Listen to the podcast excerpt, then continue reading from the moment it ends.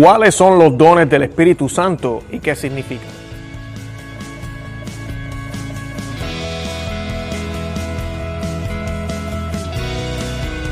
Bienvenidos a Conoce, Ama y Vive tu Fe. Este es el programa donde compartimos el Evangelio y profundizamos en las bellezas y riquezas de nuestra fe católica. Les habla su amigo Luis Román y quisiera recordarles que no podemos amar lo que no conocemos y que solo vivimos lo que amamos. Nos dicen las escrituras, a uno se le da por el Espíritu palabra de sabiduría a otro palabra de conocimiento según el mismo Espíritu, a otro el don de la fe por el Espíritu, a otro el don de hacer curaciones por el único Espíritu, a otro poder de hacer milagros, a otro profecía, a otro reconocimiento de lo que viene del bueno o del mal Espíritu, a otro hablar en lenguas, a otro interpretar lo que se dijo en lenguas. Y todo esto es obra del mismo y único Espíritu que da a cada uno como quiere. Bienvenidos al episodio número 49. Hoy vamos a estar hablando de los dones del Espíritu Santo. Como ustedes ya saben, estamos cerca de la fiesta de Pentecostés.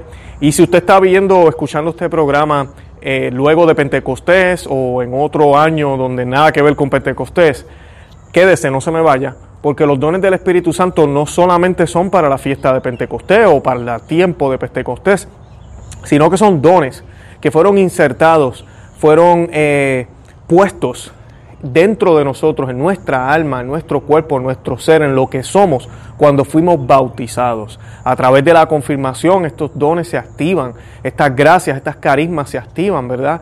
Y nosotros entonces estamos llamados a utilizar estos dones.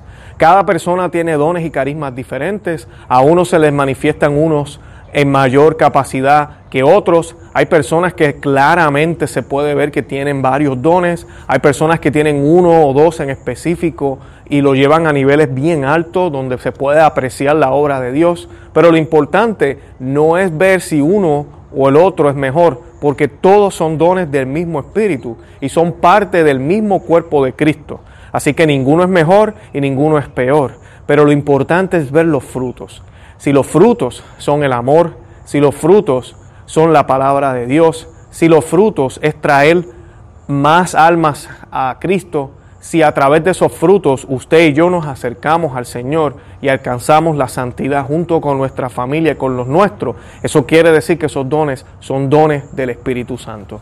Y la Biblia nos menciona siete, dependiendo de la traducción, hay personas que debaten, no, hay seis, hay siete. En el libro de Isaías, capítulo 11, versículos del 2 al 3, dice, sobre él reposará el, espíritu de Yahvé, espíritu de sabiduría, espíritu de inteligencia, espíritu de prudencia, valentía, espíritu para conocer a Yahvé y para respetarlo. Ahí tenemos mencionado unos seis. Esto es en Isaías 2.3, aunque hay personas que también, como dije, debaten que ahí están mencionados los siete.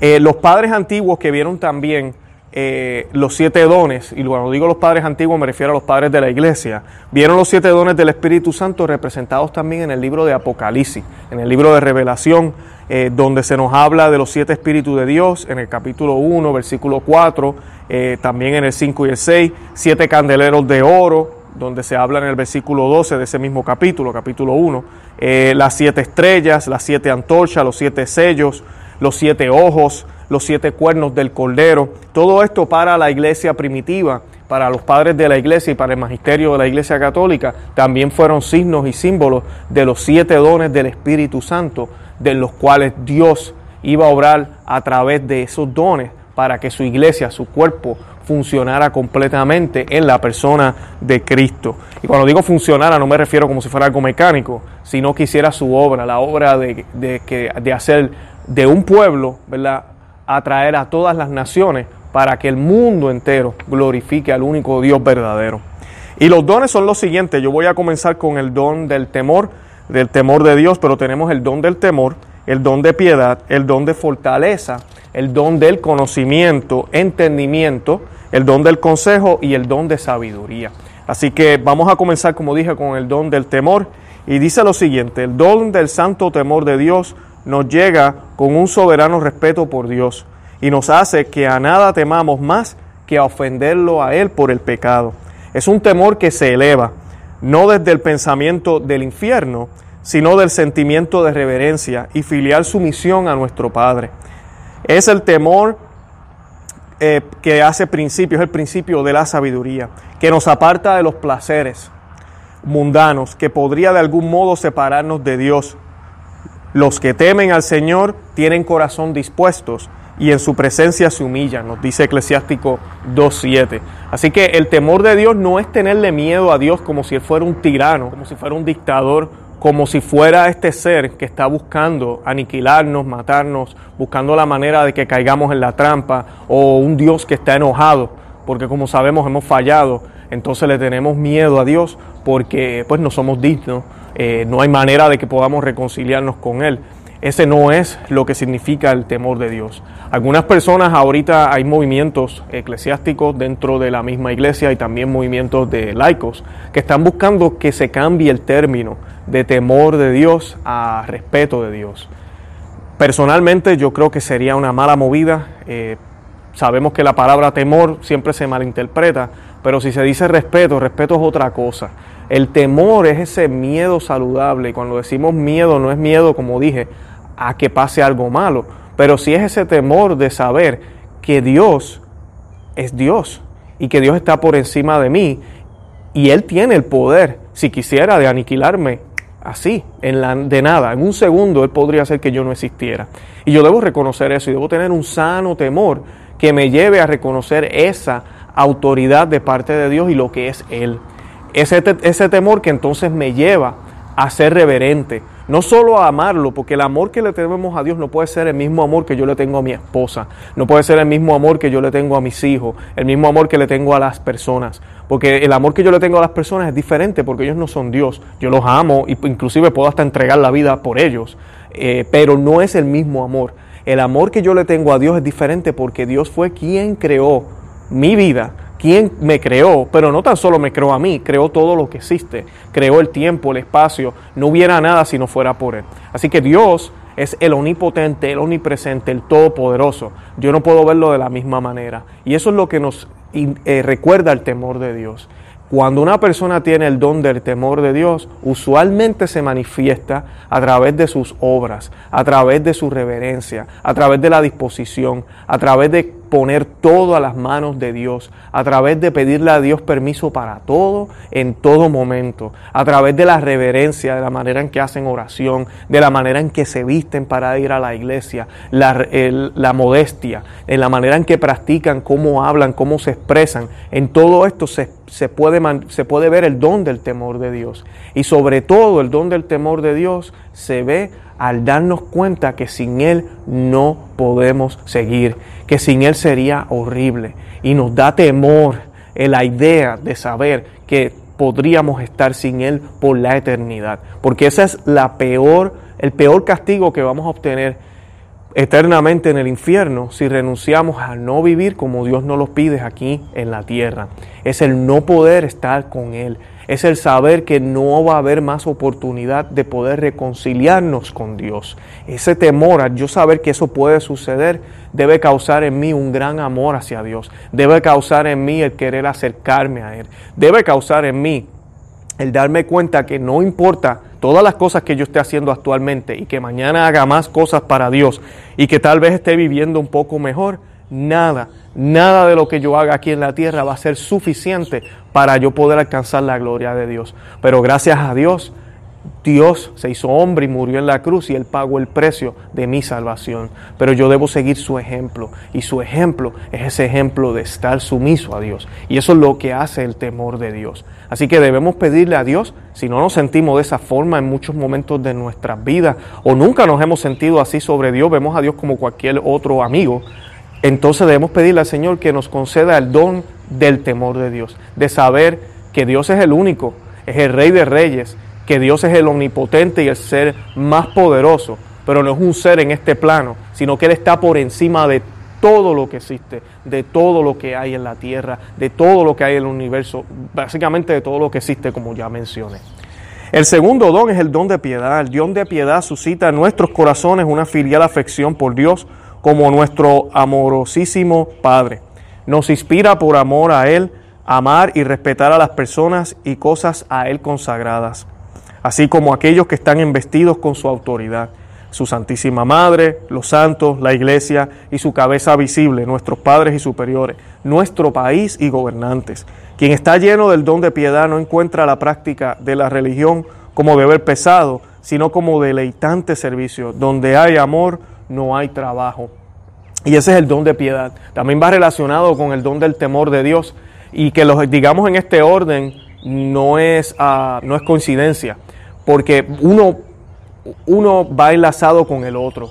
Y el don de piedad, como mencionaba ahorita, es ese don de saber, de tener ese respeto por las cosas que son de Dios, de saber que Dios nos dejó unas herramientas de tener esa voluntad a dejarme yo utilizar por esas herramientas que Dios nos dejó. La persona soberbia no puede ser piadoso. La persona que le falta la humildad no puede ser piadoso. La persona que piensa que se lo sabe todo no puede ser piadoso.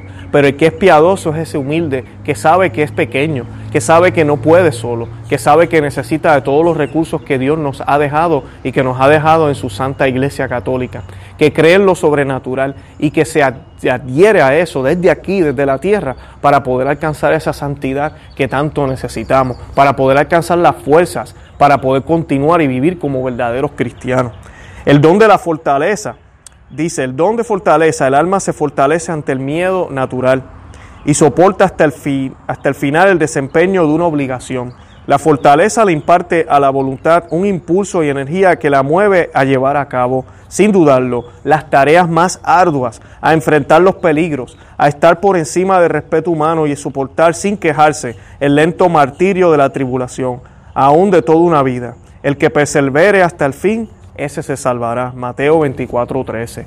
Y la fortaleza es eso mismo. De la fortaleza emana la la perseverancia, que se nos habla mucho en los grupos y se nos predica tanto en la Santa Iglesia.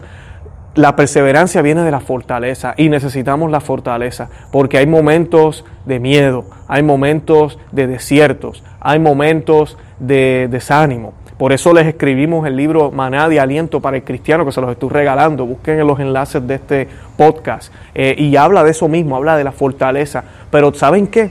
La fortaleza se puede perder. Y hay, dos maneras de poder perder la fortaleza. Una de ellas es alejarse de Dios y la otra es vivir una doble vida. Muchas veces usted y yo hemos conocido a Cristo, ¿verdad? Lo conocimos una sola vez, pero tal vez usted se ha alejado, vuelve y regresa, tal vez usted lo acaba de conocer, usted se enfría, vuelve y regresa. Y el problema que tenemos es que no acabamos de dejar las cosas del mundo. Y cuando digo no acabamos de dejar las cosas del mundo, no estoy hablando de las cosas buenas, no estoy hablando del trabajo, no estoy hablando de la familia, ni tampoco del dinero, pero sí estoy hablando de la avaricia, estoy hablando de la gula en términos de, la fama, el orgullo, de obtener las cosas cómodas, de querer estar coqueteando con lo que hace todo el mundo, de opinar igual que como opina el mundo entero, de vivir como vive el mundo entero, pero con Cristo. No podemos ser así. Eso es lo que hace que perdamos la perseverancia, que perdamos la, la, disculpen, que perdamos la fortaleza. Porque no estamos completamente en gracias con Dios. Tenemos que ser coherentes. Cuando usted es coherente, usted no se desanima, porque usted anda con el Señor. Cuando usted es coherente y vive una vida coherente, estando en la iglesia y fuera de ella, estando en la comunidad delante de los demás, y también en su privacidad, en su intimidad, usted es coherente como, como debe ser, como teniendo en cuenta que Dios siempre lo está mirando. Entonces se mantiene usted fuerte, se mantiene usted perseverante. Una cosa importantísima que si usted no hace, jamás va a tener fortaleza, es la oración. Usted va los domingos a la Santa Misa. Esa es la oración mayor. Es la manera en que comenzamos la semana. Ahora, ¿qué hace el lunes? ¿Qué hacemos el martes, miércoles, jueves y viernes? ¿Qué hacemos el sábado? Deberíamos orar. El Santo Rosario es la herramienta que nos ha dado la Santa Iglesia, que nos ha dado la Santísima Virgen, para poder comenzar. Usted comienza rezando el Santo Rosario, meditando en la vida de Jesús y termina orando. Leer las Sagradas Escrituras también es una manera de poder comenzar la oración. Dedíquele 10, 15 minutos, si puede más, una hora al día, excelente, a la oración a la oración. Usted reza para, como digo yo, para calentar. Pero ya luego tiene que hablarle de corazón al Señor. Dígale sus problemas, dígale lo que siente, pídale perdón por las cosas que ha hecho mal, pídale el consejo, pídale esa fortaleza que necesita y déjele saber todos los problemas que usted tiene. Usted hace eso y yo le aseguro que usted va a conseguir las cosas que necesita para poder luchar y poder perseverar en base a esos problemas que está teniendo. Pero tiene que ser honesto, tiene que ser honesto y realmente hablarle con el corazón. No puede ocultarle nada. Y tal vez usted se estará preguntando, pero Luis lo sabe todo, ¿por qué yo tengo que decirle? Porque Dios es un caballero. Y como Él es un caballero, Él no va a intervenir en nada que usted no le haya dado permiso. Y las cosas como se le dan permiso cuando usted las, las pone ahí en la mesa, las pone a la disposición de esa otra persona. En este caso estamos hablando de Dios. Usted trae eso a la mesa y ya el Señor sabe, ok, tengo el permiso de ella, de él, para obrar.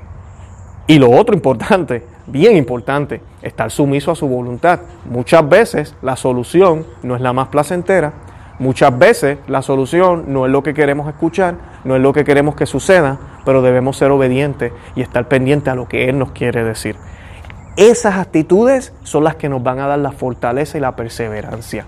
El saber que el camino de Dios es un camino precioso, es un camino de alegrías, pero también es un camino de tristezas, porque la vida es la vida. Va a seguir lloviendo, van a haber días nublados, pero ahorita en vez de estar lloviendo en la soledad, va a estar lloviendo en la compañía de Dios. Va a estar cayendo esa agua del cielo en la compañía de Dios. Es fría, todavía sigue eh, mojando y empapando todo lo que hay alrededor de nosotros, ¿verdad? Puede ser que el día sea oscuro, sigue igual, con Dios o sin Dios es oscuro, pero no es lo mismo estar solo que estar bien acompañado. ¿Y qué mejor compañía que la de Dios? Eso es lo que nos da la fortaleza. El don del conocimiento permite al alma darle a las cosas creadas su verdadero valor en su relación con Dios. El conocimiento desenmascara la simulación de las criaturas, revela su vasuindad y hace notar sus verdaderos propósitos como instrumentos al servicio de Dios nos muestra el cuidado amoroso de Dios aún en la adversidad y nos lleva a glorificarlo en cada circunstancia de la vida. Guiados por la luz, por su luz damos prioridad a las cosas que deben tenerla y apreciamos la amistad de Dios por encima de todo. El conocimiento es fuente de vida para aquel que lo posee. Proverbios 16, 22. Y el conocimiento no se trata de saberlo todo, y esto está un poquito ligado con el don de sabiduría, pero el conocimiento es reconocer la presencia de Dios en todo lo que ha sido creado y darnos cuenta de que hay un plan mayor, de que el Señor tiene un plan para nosotros, de que el Señor tiene un plan con tu vida y siempre tener eso en cuenta. El don del conocimiento nos deja ver que podemos glorificar a Dios en todo lo que hay aquí, en lo bueno y en lo malo. Y muchas veces el don del conocimiento también nos permite ver lo que está bien y lo que está mal. El don del entendimiento nos ayuda a aferrar el significado de las verdades de nuestra santa religión. Por la fe las conocemos, pero por el entendimiento aprendemos a apreciarlas y a apetecerlas. Nos permite penetrar el profundo significado de las verdades reveladas y a través de ellas avivar la novedad de la vida. Nuestra fe deja de ser estéril e inactiva e inspira un modo de vida que da elocuente testimonio de la fe que hay en nosotros comenzamos a caminar dignos de Dios en todas las cosas, complaciendo y creciendo en el conocimiento de Dios. Ese es el don del entendimiento, el poder ver las verdades reveladas de Dios, el poder comprender lo que realmente el Señor nos quiere dar. El entendimiento para mí, esto es Luis Román aquí opinando, pero por lo que he leído, el entendimiento nos abre el oído y el corazón, porque muchas veces no entendemos, Mira, estamos en la iglesia años, décadas, toda la vida, y todavía no entendemos. Todavía a veces hay personas que han ido a mil, no quiero decir miles, cientos de retiros, vamos a decir decenas de retiros. Y, todavía tú le preguntas, ¿qué te ha dicho el Señor? Ahí vamos, estamos buscando qué el Señor quiere de mí. Y ya la persona lleva años en la iglesia. Imposible, no estamos escuchando. El Señor nos ayuda, el Señor nos va diciendo y nos va guiando. No estoy diciendo de que no hay que tomar retiros pero no podemos estar siempre con la actitud de que Él me va a decir, Él me va a decir. Él te acaba de decir, te ha dicho muchísimas veces, pero estás escuchando. Pídele al Señor esa gracia del entendimiento, que el Señor te ayude a entender a través de los signos que Él envía. Algunas veces, mira, puede ser una experiencia bonita en la capilla del Santísimo, donde sientas lo que el Señor quiere de ti, Pero mira, la mayoría de las veces a través de un comentario de una persona, a través de un libro, maybe a través de un video, a través de un podcast, a través de una homilía, a través de las sagradas escrituras, a través de un pensamiento, a través de un consejo. El Señor habla de diferentes maneras. Así que ten eso en cuenta siempre y permítele a Dios hablarte.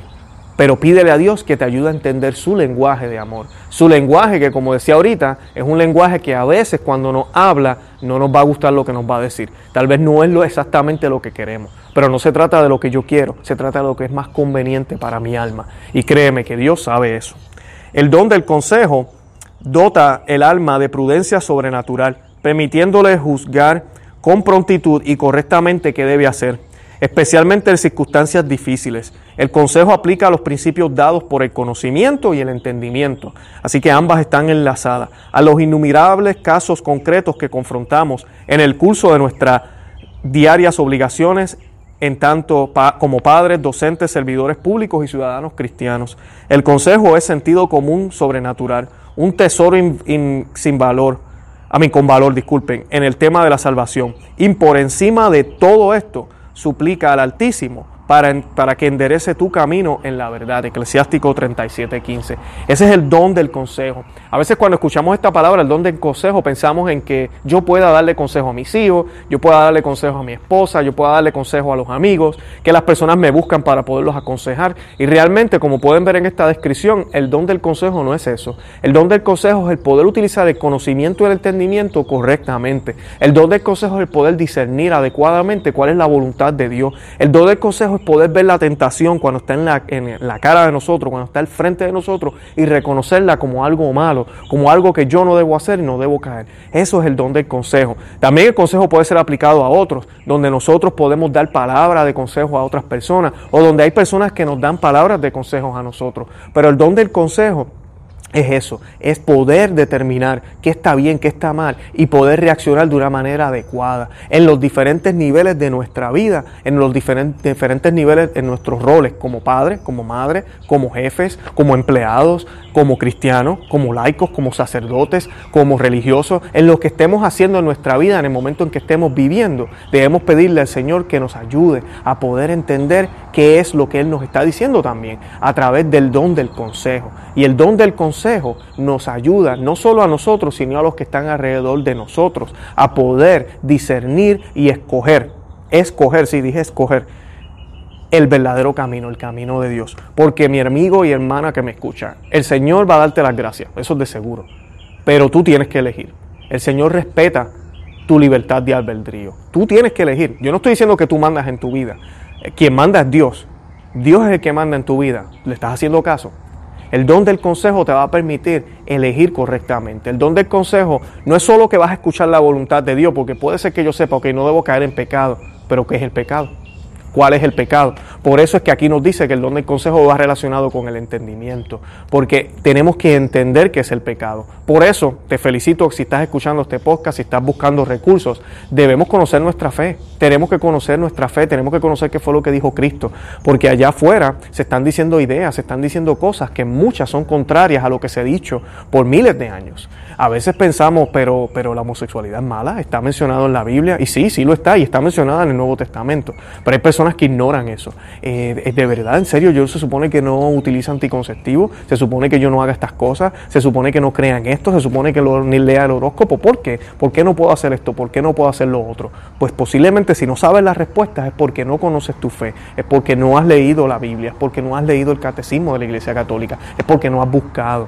Así que quédate con nosotros, sigue viendo los videos, sigue leyendo nuestro podcast, nuestro blog en conoceamevivetufe.com y sigue buscando recursos. Hay muchos más programas que la iglesia ofrece. Busca en tu parroquia clases de Biblia, grupos, ministerios. Mantente informado y sigue estudiando la fe. Y si tienes preguntas y dudas, nos las puedes enviar a nosotros. También hablas con tu sacerdote. Busca un buen sacerdote, ¿verdad? Que enseñe la sana doctrina. Estamos en un tiempo de confusión donde a veces, pues, hasta de púlpito a veces se dicen cosas que no están muy claras. Pero debemos tener los ojos abiertos, los oídos abiertos también y nuestro corazón y estar dispuestos a estudiar, tomar esto en serio, para cosas humanas aquí en el trabajo, para hobbies que a veces tenemos, pasatiempos que tenemos, nos tomamos el tiempo de leer, de estudiar, de que tal novela la escribió tal escritor y quiso decir esto, y no tenemos problema en leer un resumen, en leer una explicación, en buscar las instrucciones, en irnos a la internet y buscar diferentes eh, lugares donde nos puedan explicar cómo se juega, cómo se hace, qué es lo que hay que hacer. Pero para las cosas de Dios no queremos hacer eso. Para las cosas de Dios solo los domingos y se acabó. Y así jamás nosotros vamos a poder ejercitar el don del consejo porque no estamos capacitados. Usted tiene que capacitar su conciencia, tiene que capacitar su mente. Dios le dio a usted una mente un razonal. Dios le dio a usted una capacidad material, humana, aquí también, que, que lo va a llevar a usted a la santidad. Acuérdese lo que siempre decimos, la carne no puede dominar el espíritu, pero a través de la carne nosotros hacemos obras de caridad, obras de amor que ayudan al espíritu. Y el espíritu debe estar ordenado, ¿verdad? El espíritu hacia Dios para que domine la carne, ¿ok? Y así ambas, ¿verdad? Juntas, porque nosotros vamos a ser resucitados en cuerpo y alma, no solo en alma, y el cuerpo se quedó aquí, en cuerpo y alma. El mismo cuerpo que usted tiene va a ser resucitado, glorificado en Dios.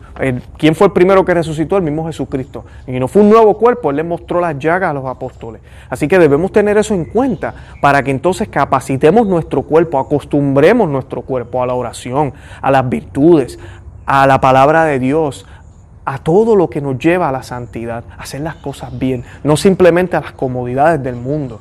Como dicen por ahí, el cuerpo te la pide, hazlo. No, usted debe controlar sus pasiones, controlar los vicios, debe, debe crear hábitos para crear virtudes.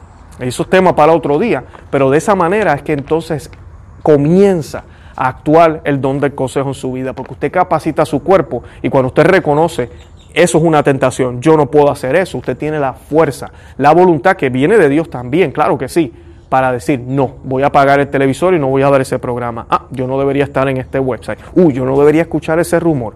Yo no debería estar hablando con fulana sobre aquello. Yo no debería estar mirando a ese hombre o esa mujer de esa manera. Todo eso lo podemos hacer si estamos capacitados y entendemos que esas cosas tal vez nos puedan llevar a la ruina. El don de la sabiduría, abarcando a todos los otros dones, como la caridad, abraza todas las otras virtudes. La sabiduría es el más perfecto de los dones. De la sabiduría está escrito, todo lo bueno vino a mí con ella, y riquezas innumerables me llegaron a través de sus manos. Es el don de la sabiduría el que fortalece nuestra fe, fortifica la esperanza, perfecciona la caridad y promueve la práctica de la virtud en el más alto grado. La sabiduría ilumina la mente para discernir y apreciar las cosas de Dios, ante las cuales los gozos de la tierra pierden su sabor, mientras la cruz de Cristo produce una divina dulzura de acuerdo a las palabras del Salvador.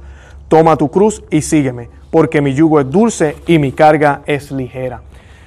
Mi yugo es dulce. Esas palabras de Cristo son las que definen completamente el don de la sabiduría. Mi yugo es dulce. Un yugo es una carga. Una carga pesa. Una carga da trabajo. Una carga requiere voluntad, requiere fuerza, requiere abandono, requiere disciplina. ¿Cómo puede ser, verdad? ¿Cómo puede ser dulce? Mi yugo es dulce. ¿Cómo puede ser algo dulce que no es que no es placentero, que, realmente da trabajo, porque es de Dios, porque nos llena, porque nos vivifica. Y yo lo comparo un poquito con el gimnasio. Usted sabe que usted va al gimnasio y si usted hace cardio, empieza a hacer pesas o lo que sea, no es placentero en un sentido, aunque cuando usted sale de ahí, los músculos comienzan a relajarse, duerme mejor, empieza a sentir más ánimo, entonces se vuelve algo en un sentido dulce, pero sigue siendo una carga en el sentido de que hay que hacer fuerza, uno suda, el corazón se, agita, eh, toda la disciplina que conlleva hacer ejercicio. Así que es exactamente más o menos lo mismo. El yugo del Señor es dulce, pero es un yugo. Y Él nos pide que lo sigamos a Él. Él nos muestra cómo, cómo llevar ese yugo. Y es un yugo dulce, es un yugo que se vuelve ligero con Él, porque Él nos da las fuerzas para poderlo llevar. Y ese es el don de la sabiduría, es el poder apreciar eso que parece que es difícil, eso que parece que cuando el ser humano, ¿verdad?, que no está en las cosas de Dios, nos observa a nosotros los católicos y dice, yo no sé cómo ustedes pueden seguir todos esos preceptos, todos esos mandatos, yo jamás sería católico, si yo sería un infeliz, porque no entiende la dulzura que hay en la ley de Dios, porque no entiende la dulzura que hay en seguir los preceptos del Señor. Porque estos preceptos no es que sean órdenes, es para lo que fuimos hechos. Es para lo que fuimos hechos. Y cuando usted sigue esos preceptos, comienza a desarrollar otras cosas, comienza a habituarse y eso lo hace a usted feliz. Es igual que con la comida. Si yo me dejara llevar por los placeres y porque quiero sentirme bien, uno comería y comería y comería y tal vez comería muchísimos dulces. ¿Qué va a pasar? Me voy a enfermar, me voy a poner gordo, no voy a poder eh, eh, caminar como caminaba antes, me voy a sentir desanimado. En cambio, cuando yo tengo la voluntad y como, como balanceado, no como tanto dulce, decido, esta es la porción que voy a comer y decido no comer más de eso.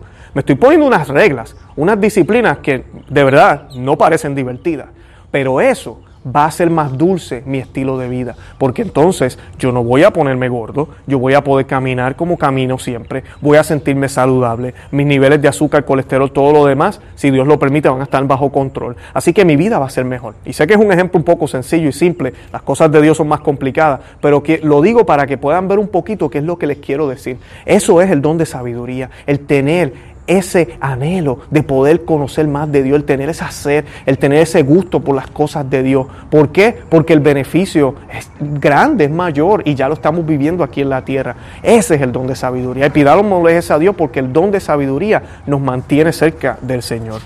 Eh, tenemos una oración que quisiera terminar aquí con ella para poder terminar este episodio. Y dice lo siguiente, en el nombre del Padre, del Hijo y del Espíritu Santo. Amén. Ven Espíritu Santo, llena los corazones de tus fieles y enciende en ellos la llama de tu amor. Oh Dios, que con la luz del Espíritu Santo iluminas los corazones de tus fieles, concédenos que guiados por el mismo Espíritu, disfrutemos de lo que es recto y nos gocemos con su consuelo celestial. Ven Espíritu Santo por tu don sabiduría Concédenos la gracia de apreciar y estimar los bienes del cielo y muéstranos los medios para alcanzarlo.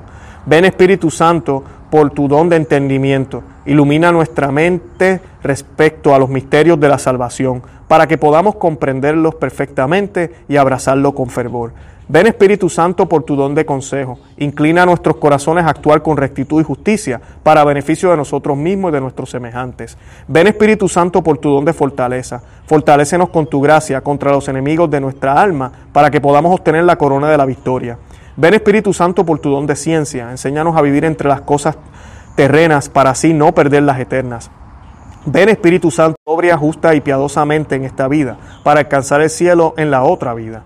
Ven Espíritu Santo por tu don de temor de Dios, hiere nuestros cuerpos con tu temor para así trabajar por la salvación de nuestras almas. Los invito a que visiten nuestro blog conoceamevivetufe.com, que se suscriban a este canal, que se suscriban a nuestro podcast y que coloquen su información en el enlace que les coloqué aquí debajo les estoy regalando un libro que se llama Maná de Aliento para el Cristiano para que lo puedan obtener. De verdad que les deseo un feliz Pentecostés. Espero que este mm, cortico podcast les haya dado una idea de qué son los dones del Espíritu Santo. Y no se cansen de pedir las cosas de Dios, no se cansen de pedir el Espíritu Santo. El mismo Jesucristo dice que Dios jamás va a negarle a alguien si le pide el Espíritu Santo. Que Dios los bendiga. Santa María, ora pro nobis.